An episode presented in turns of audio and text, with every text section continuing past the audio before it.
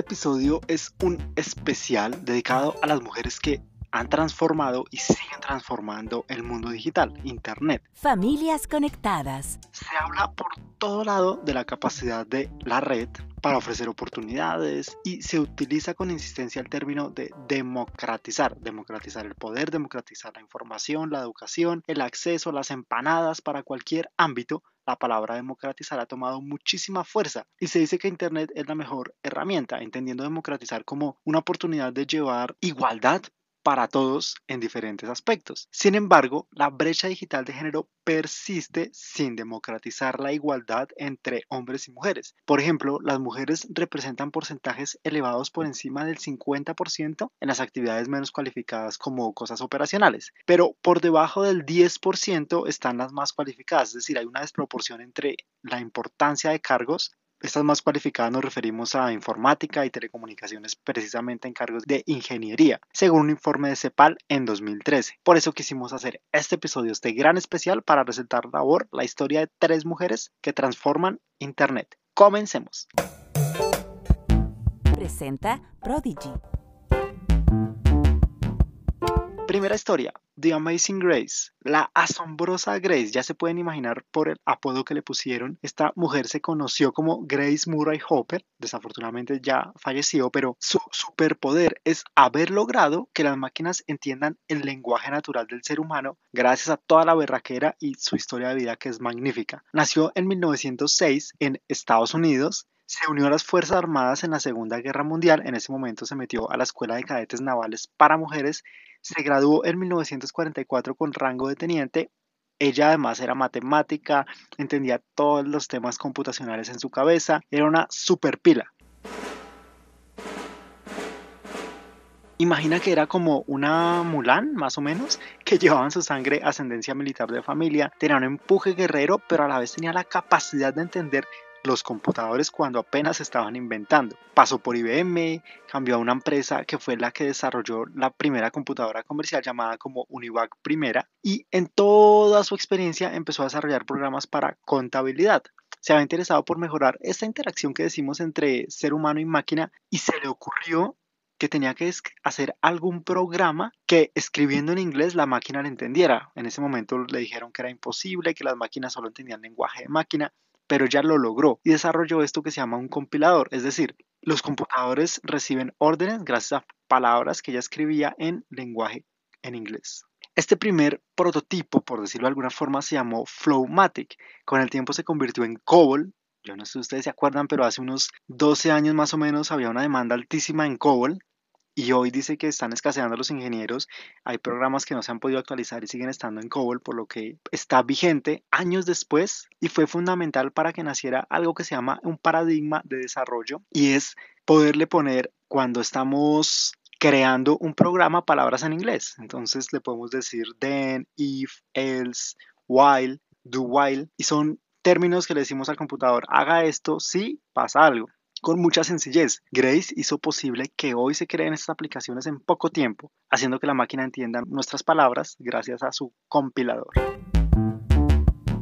Segunda historia, Marisa Mayer. Seguramente a ella sí la has escuchado o la has visto en fotos. Fue en 2018, 2019, 2010, 2011, 2012, 2013, 2014 una de las 50 mujeres más poderosas del mundo según Forbes y aunque su historia no es solamente de éxitos, sí que tiene un superpoder en Internet. Marisa trabajó en Google en 1999 como la empleada número 20, cuando apenas estaba pues creciendo esta empresa y estaba enfocada en el desarrollo de la interfaz de usuario, tenía un ojo con atención al detalle que la llevó a, convertirse en Product Manager, fue ascendiendo hasta tener el cargo de directora de productos web y fue una de las tres personas, de un equipo de tres personas responsables que hoy exista Google AdWords, que es el programa actual de publicidad porque tú puedes pautar en Google y hacer crecer tu empresa exponencialmente. Después de dejar huella en Google con programas de mentorías y participando en diferentes áreas, viene una parte no tan divertida. La contrató Yahoo como directora general de 2012 a 2017, llamada con la esperanza de salvar esta compañía. ¿Qué pasa? Cuando nació Google, empezó a tomar todo el poder y monopolio, por decirlo de alguna forma, de los buscadores. Yahoo en ese momento, de pronto ustedes tuvieron alguna vez correo de Yahoo, buscaban en Yahoo y empezó a perder poder. no pudo moverse al ritmo de Google y le dijo a Marisa, hey, venga, nos salva. Sin embargo, ella no lo pudo hacer, no lo pudo ser esa gran salvadora. Yahoo terminó siendo vendido, acabándose como empresa, aunque llevaba años pasados de malas decisiones, compras, direcciones, etc. Marisa definitivamente marcó un cambio en Google y tuvo ese superpoder, haber participado en el momento que era, con los conocimientos que eran. Si buscas una imagen de ella, si la googleas, de entrada te vas a dar cuenta del tipo de mujer que es, irradia esa fortaleza en sí. Se especializó en inteligencia artificial y actualmente lidera, lidera una startup llamada Lumilabs, donde seguramente va a alcanzar muy buenos resultados. Tercera historia, Mrs. Internet, la latina. Este nickname es de mis preferidos, Mrs. Internet.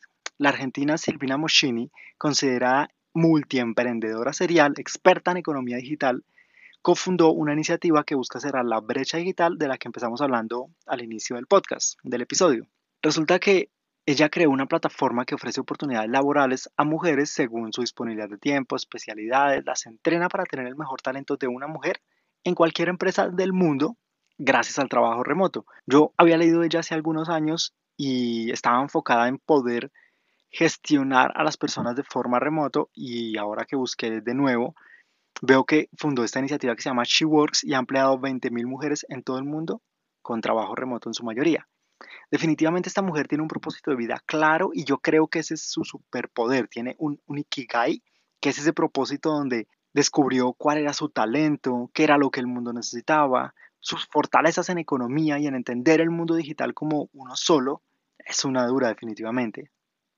Y así como Grace, Marisa, Silvina, hay miles de mujeres que todos los días hacen un cambio. Tú si eres mujer seguramente hoy estás haciendo un cambio. Si eres hombre seguramente conoces a una mujer que hace un cambio. A tu profesora, a la persona que te despierta todos los días, a la persona que está contigo, en el mundo digital o en el mundo offline? ¿O tienes algún referente de una mujer que está haciendo algo por el mundo?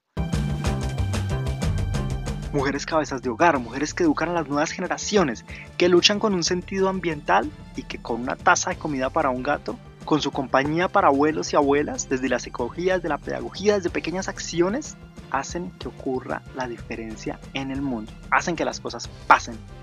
Descubre cuál es tu superpoder femenino y ponlo a prueba ponlo al servicio del mundo desde ya.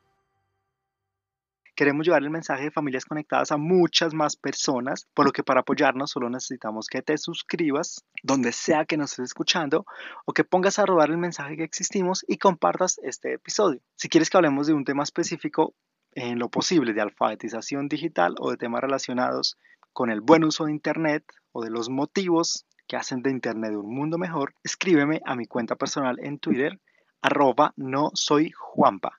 Gracias por abrirnos su espacio digital. Nos estamos viendo.